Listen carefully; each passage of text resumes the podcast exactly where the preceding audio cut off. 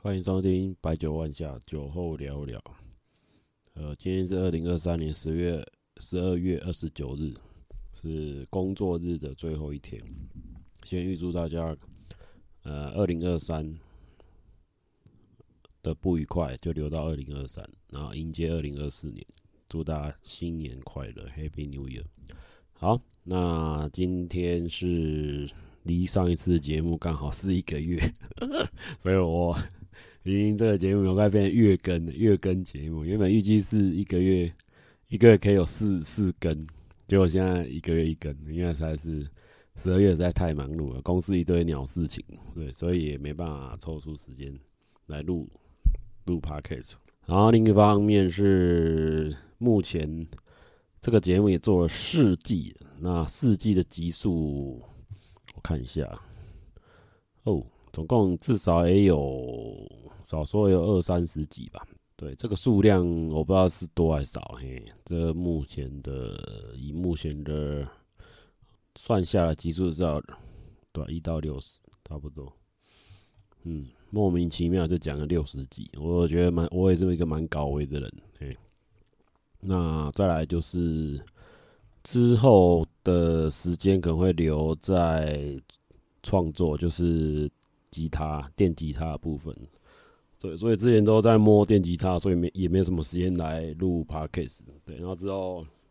看我自己吉他学怎样啊？那目前就是走一个休闲自学模式。对，那一方面还有工作要要顾，还有股票要顾，对，还有蛮多事情杂事很多，所以把时间空下来自己学学乐器是一个不错的的投资。对，投资自己啊，对。然后再下来就是明年度也没有什么计划可言，反正就照照二零二三年的进程走。因为二零二三年的唯一唯一一个另外开启一个新技能就是玩玩玩吉他，这也是我意想不到的事情。对，这也是 完全没有在规划内的的工作。对，就是吉他店。逛个两两三间就想要买下去了，就真的真的就是手痒，然后买下去之后就开始要弹，然后东西器材越买越多，那后面就是一直往后往后开技能嘛，对，不知道后面的事情我自己也不知道，然后再下来就是来替大家讲回归市场面的部分，呃，台湾的目前的酒酒的市场。整体看起来不是很好，对，虽然是某几间大厂，某几间大厂有在做一些促销啊，可是你看到的的的成分只是一一点点而已，它只是在他们的年度计划的百分之，搞不好百分之一还是几而已。啊，其实这对他们营收其实是有限的，对我，嗯。营收是真的有些出，因为现在的营收都是要靠整个大单的 B to B 的大单，就是至少要一千万以上的一个量才有办法去，才对公司有益处了。因为你公司要养那么多员工，至少一千万以上，然后一到两亿吧，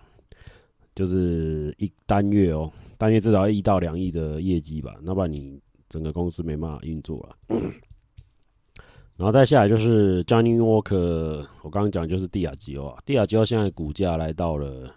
一百四十五块点七点四七，那帝亚吉欧从今年看，它一整年的表现都不是很好。从它二零二三年一月份一百八十五块，到现在二零二三年底来到一百四十五块，所以它一整年都是跌的，就是跌了百分之十八，百分之十十八或十九 percent。对，这一年来。给帝亚吉欧分数不是很好，因为他反观疫情后，呃，大家的消费力、购买力也整个移转，然后再加上乌俄战争这个这个 surprise motherfucker 的一个一个事件啊，所以现在还在打，对，打到没完没了，然后所以导致全球大家的消费习惯啊，还有一些饮酒的习惯。尤其是疫情后，饮酒习惯也第一啊，饮酒习惯改变，都大家居居家，能居家就最居家。那聚会也变变少了，就人呃两年来把人人类的行为模式、社交模式给改变。那再就是通货膨胀问题，所以导致大家去消费消费高价位的酒精的的行为做改变，就是他会调整消费的选项啊，就是会瞄准民生必需品。那帝亚吉欧的东西又 偏怎么讲？呃，应该说它的主打是高单价也有，低单价也有，就是都有。然后还有酒吧那些调酒的基酒，基酒供应的。对，那你你光想基酒供应这一块是占他们的比例，营收也算是很很大的比例啊。那呃，全世界酒吧不要打几几千几万几亿间，也没有到几亿间啊，搞不好几几百万间有啊。对，从疫情这一波开始，那之后从疫情的复苏。呃，疫情复苏就看个人嘛，有的就没没钱投资啊，就整个店就收掉。而且现在，呃，台湾一直很可惜是那时候疫情有在讲说，那个酒类可以做外送，就是可以网络订购，然后酒吧送到你家，就是用 Uber E 啊，或是呃熊猫的 foodpanda 的部分来做调酒外送。那这一块，我觉得目前。啊，疫情过后就没人再喊了，所以我觉得这个蛮可惜，也没有一次把它到位了。就是呃，酒商这边也没有去找立伟讲，然后我觉得一盘散沙，因为那再加上整个整个调酒圈也没有所谓的一个一个头啦，对，没有去去找立委去讲，所以我觉得他们也是没有各自各自盘算，没有所谓的一个一个组织一个组织去讲说这个对他们。未来是有利的，即便现在是疫情解封，可是我觉得，呃，以长久来看，网络买卖买卖酒这是一个未来的趋势。已经虽然说现在线下大家去网络买卖酒，已经是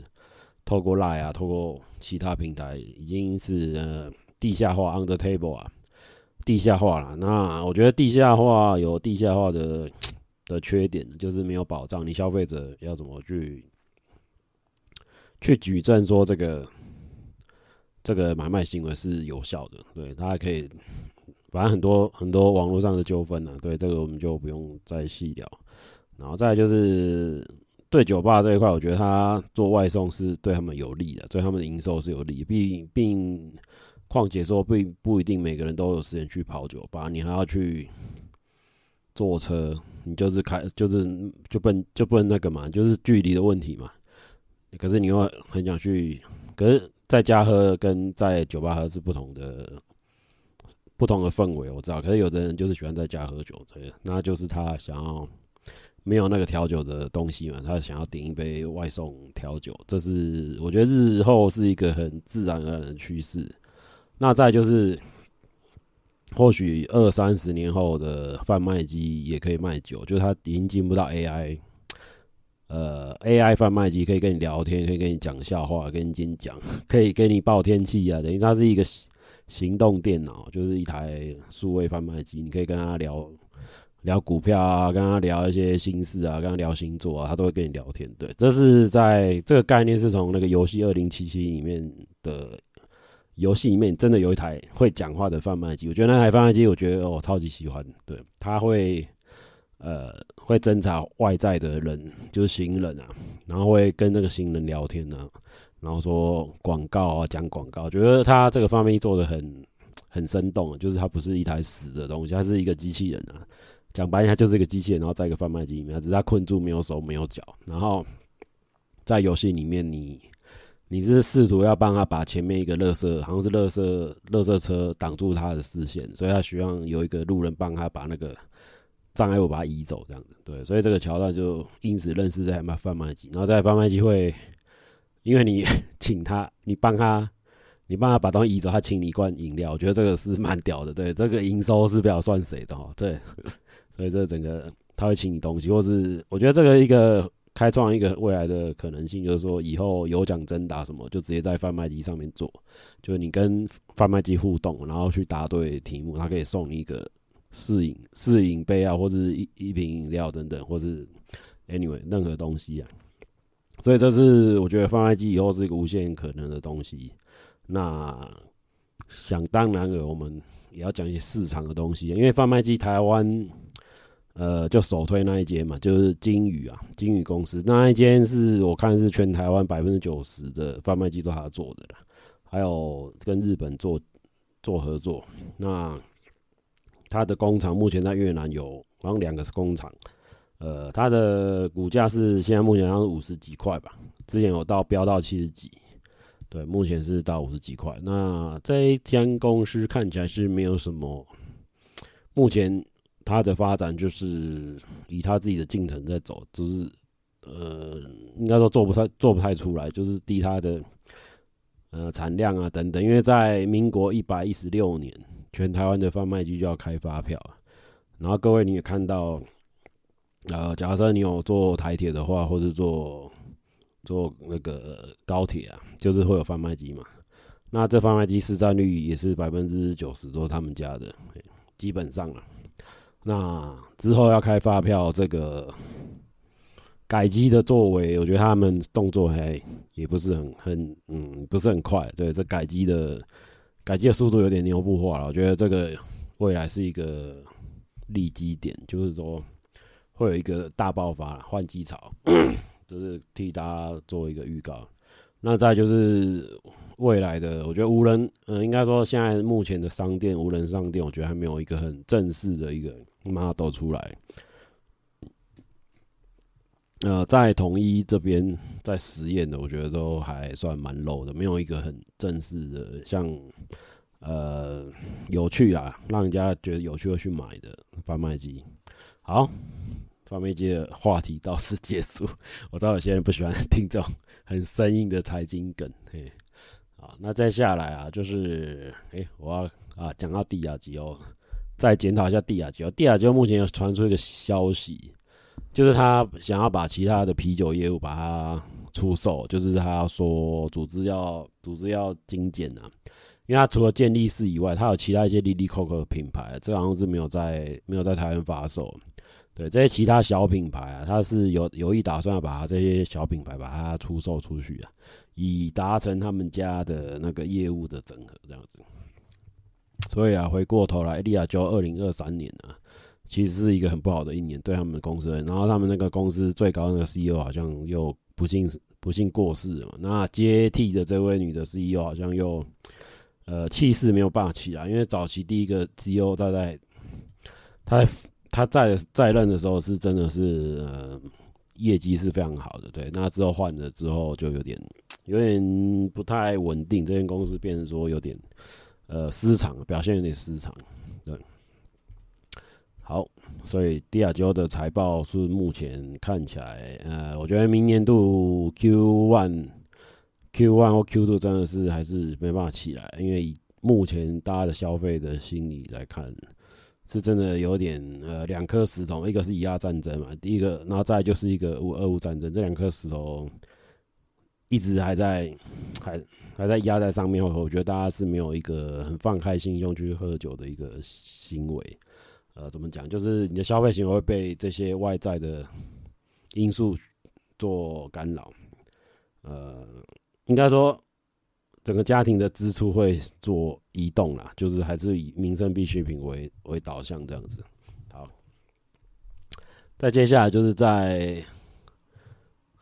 呃海宁根的部分，我们来检讨海宁根这一年的股价。海宁根这一年股价是成长的百分之七点二三哦，所以它海宁根今年算是不错，他们以他们的整个操盘的一个作为是蛮好的，尤其是在他们中南美洲的市场是有。有起来，然后再加上那个对手啊，百威英博拍了一个那个变性人代言的广告，所以导致很多人就改喝其他品牌，所以他没有因此获利这样子，因此受益啊。对，百威英博拍广告，我觉得他们的淡味啤酒已经，呃，老实讲，应该那一支就不要再出来了，应该是改头改另外一个品牌直接出现会比较快。好。所以海宁根今年的成长率是百分之七 percent，然后再加刚才讲的百威英博集团啊，我们来回顾百威英博集团这一年的一个态势。它目前呃，虽然说它之前有受到市场的那个变，他们的那个变性人广告的打击，在二零二三年的五月到二零二三年的十月，这个这几个月都是他们最股价最低迷的时候。那在后期，呃，二零二三年十一月开始有起来了嘛，所以目前是有点呃打平，就是他们一整年的成那个股票成长了百分之七七点一四 percent，对，这目前一年来的一年来的一个成长比例这样子。好，所以百威的股价，我觉得它目前。在俄罗斯的业务的部分，啊因为他之前俄乌战争说要退出，可是他拖很久才退出，然后找那个土耳其的一个啤酒商来收购百威在俄罗斯所有的股份还有业务，这样还有工厂等等。好，那这是目前百威的一个新的一个错的动态，这样子。好，回顾整个酒啊，就是世界的酒的一个，呃，酒的一个。布局啊，因为他们现在唯一会面对的是那个二零二五年碳排的碳排放的一个挑战 ESG 啊，所以各厂啊，老实讲，他们已经在二两三年前就开始在布局 ESG，就是有在听我们节目的听友听友们就知道，就是从地下机构最早一些绿色转型啊，一些呃所谓的回收回收的包装啊等等，从从很多小地方啊，包装材料等等去做一个减。减碳，还有一个减减少包装的的新的设计，这样子。好，那 ESG 是后我未未来了，未来他们的呃，应应该说他们运输啊成本那些，其实还是会算在里面。那运输这一块就是就是要靠整个运输商去做节能的一个措施啊，所以他们会签去找一些比较有电动车啊，或者一些低碳的车队啊去做他们的 ESG。对。好，那接下来我们来看嘉士伯集团。其实嘉士伯集团，我觉得 它这一整年是比较嗯比较低迷啊，就是没有大好大坏。所以他们在二零二三年的差不多七月吧，七月的时候就开始往下走，走走走到现在就有点。呃，二零二三年七月的股价来到一百六十一块，那现在已经来到一一百二十八块，所以他们整个股价是有下跌，已经下跌趋势。对，嘉士伯一直在台湾没有没有很火啊，就是他们的集团的重心也不在台湾了，所以他整个整个产业的投资行销都没有在台湾去做大幅度的的投放。对，他们家可能本业在那个嘛，香港嘛，香港跟大陆啊。就是做很重要的那个广告投放这样子，那一方面也是他之前是足球那个，哎、是足球利物浦的一个赞助商，所以他们在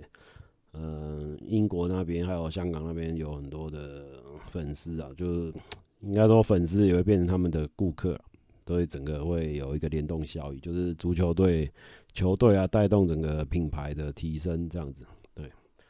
好，讲到品牌提升呢，就是我们国内有一个品牌啊，就是台湾啤酒。然后目前的篮球队已经被云豹能源呃算是并购了。那这个过程蛮离奇的，就是呃原本台湾啤酒的球队啊，就是在 T1 联盟嘛。那他们之后好像再玩一年，只有正式组成军，就是 T1 成军之后，在一个球季嘛。那之后的球季，他们还是有参赛权，可是他们的好像某一些嗯因素啊，就表示说他们想要跟呃云豹能源做合并。那合并之后，两队变一队嘛，两队变一队。那可是云豹能源的缺点是他们没有自己的球场，然后没有没有那个参赛权，对他们参赛权好像也没有了，就比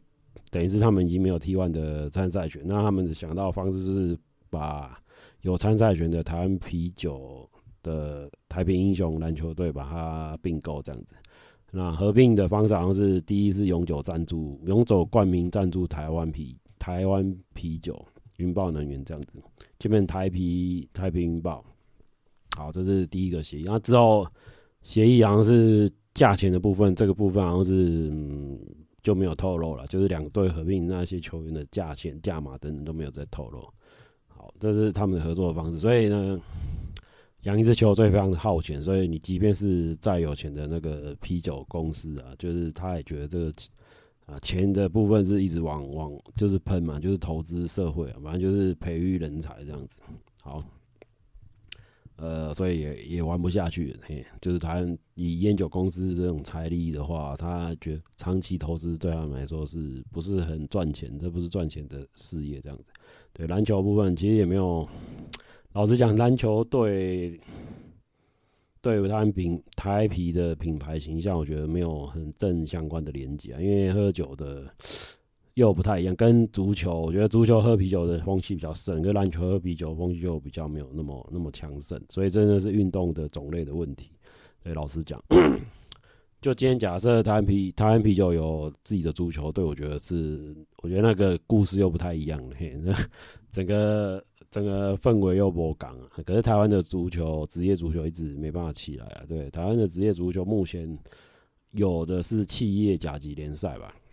我据我所知的，企业甲级联赛我看了一两场，我觉得看不下去，因为真的是蛮蛮无聊的。整个氛围啊，就是没有像国外的，应该说整个台湾的足球历史还是非常短啊，就是说一直养不起来。然后再就是，呃，没有所谓的好的场地，因为场地真的太差。对，所以以以目前台湾的足球来说，就是场地北北台台北天竞场嘛，然后一个龙呃高雄的龙腾足球场，就这两个。那 这两个地点，我觉得以台北田径场的话，我觉得它它不是专用的足球场，所以它距离观众席有一个很一个那个嘛外外围的那个田径跑道，所以它是在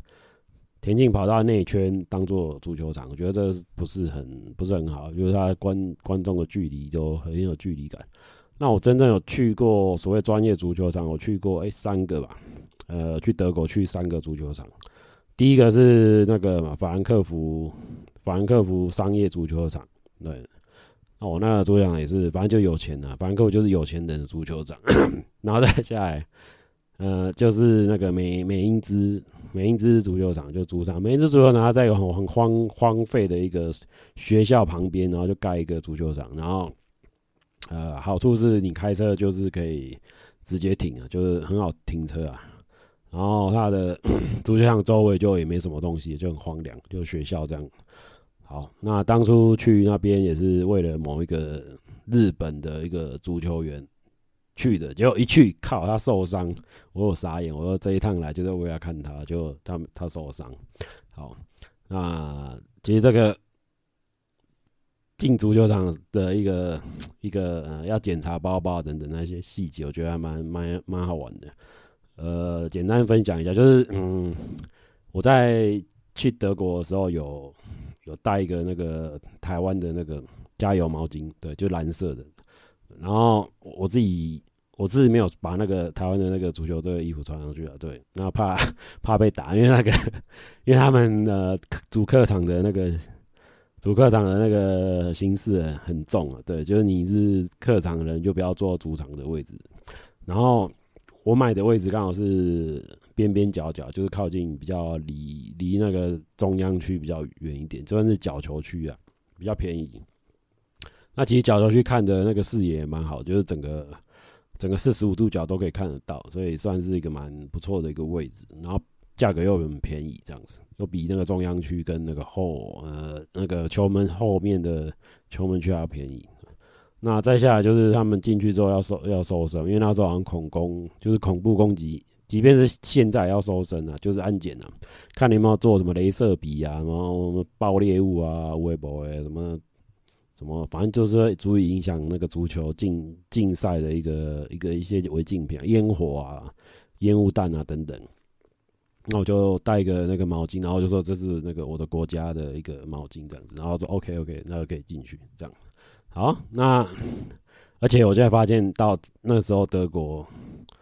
有请很多那个那叫什么难民嘛，就是那时候好像是叙利亚还是哪边就战争，就很多难民跑到德国去。那庇护之后，德国政府给他们一些工作，就譬如说去球场维安啊，然后就是 当做一些劳劳力密集的一些那叫什么临时工啊，就是去球场维安啊，去指挥指挥交通啊，指挥那个。周边的停车等等，就是他们的语言，我觉得呃不会讲德语啊，所以他们的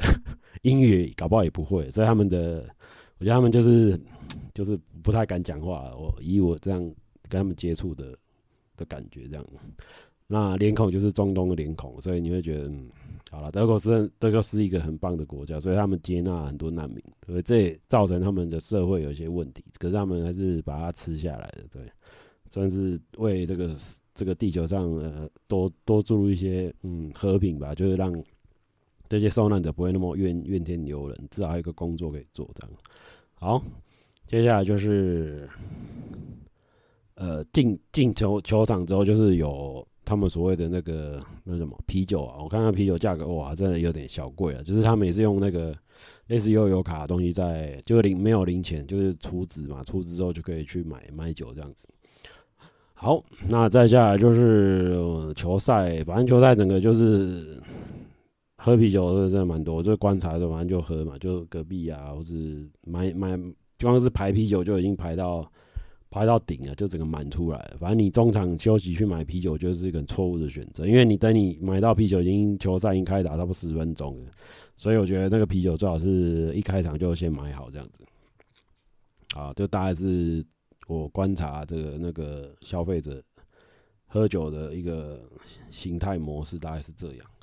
好，那再下来就是国内的哦，对，还有一点就是在足球场他们可以洒，应该说他们球球场那个啤酒洒出来其实也没关系，因为他们很容易清洁，因为都户外。那可是。篮球的部分都在室内，所以你洒出来哦，感觉那个味道也很不好，就是整个就是很，呃，环境不太一样了，所以导致喝酒的习惯也不太一样。那有些球场是好像禁比较禁止，诶、比较禁止那个酒类，因为怕有那个姿势啊或什么，反正就是禁止禁止酒类带入啊，或者玻璃砸玻璃瓶啊等等一些一些行为这样子。好，那。其实那个呃，Plus League 的 Plus League 跟 T1 其实都有，然后金色山脉都有去赞助了，就是有现场有卖酒。可是呢，我觉得呃，买的人还是是有啦，可是呃量，我觉得量到底多不多不知道，这要问，可能要问金色山脉，要提供请他们问问看生意到底好不好，因为我觉得喝酒还是有，因为大家都开车去。开车去的话，可能真的真的没办法喝了。开车那球场又离，可能要离市中心很远的话，就大家开车。尤其是我觉得新庄球场还可以接受，就是离捷运蛮近的。然后桃园，桃园那个什么，桃园算桃园巨蛋嘛，那个球场也还 OK，就是离火车站有一个算日近嘛，至少离火车站有一个距离啦。那你骑 U bike 也可以骑得到。那再下其他球场可能就比较偏远，嘿，这这真的要 要斟酌。你开车不喝酒，喝酒不开车。好，那还有对，还有台北富邦的球场也蛮蛮方便，在那个公馆那边，台大附近，就这是蛮方，市区内的六都市区的球场都很方便。好了，这下就是所以以产业要进入运动，我觉得他要要盘算的，就是说你赞助这个球队有没有为你自己的。品牌加分啊，因为有些球员有一些不良的举动啊、签赌啊、微博诶，所以导致你自己球团会有一些负面影响，然后连带是把自己的那个品牌效益往下掉。对，就是负面行为，你管不住球员要干嘛？哪些性骚扰啊、微博啊、打架啊、闹事啊，反正球员的的风险有时候真的蛮高的，就是他不不确定风险的。不确定因素，所以这个是企业要投资运动的一个考量点。这样，好，这样还有什么事情还没讲？看一下，好，跨年，跨年和农历，农历年，我觉得今年农历年那个龙年纪念酒啊，就是帝亚帝亚吉欧那个 Johnny Walker 蓝牌做的还还不错看，然后其他的龙年酒就觉得做的还蛮普通的。我就觉得那个蓝牌是可以收集的，可是价格，嗯，价格真的蛮，价格就是纪念酒的价格，所以请大家斟酌，因为那个纪念酒，老实讲应该不会，也不会不会涨价，因为现在威士忌没有一个涨价，已经涨价的那个风潮已经过了。现在投资威士忌，我觉得是有点有点傻，对，千千万不要，千万不要去投资威士忌，对，也不要去囤货，因为囤货你未来就是要。降价求售啊，因为你那些钱就卡在那边，你没办法变现。所以呢，威士忌的市场会那么疲惫，一方面是中国的问题，中国那个喝酒的文化好像有被有被禁了，禁酒令啊，就是官方的去打打一些树摊啊等等，所以一些酒酒的部分，然后一些行为模式，酒吧等等也也被封。就中国，我们呃之所以之前那个白酒啊、高粱会被炒作，那些都是中国人在喝，就是大陆市场。然后 XO 啊，最早期应该是 XO 的的的翻倍嘛，就是你那些老酒收集老酒都是全部卖到中国去，全部都卖到中国去，对，所以他们的翻倍会收购，高价收购啊，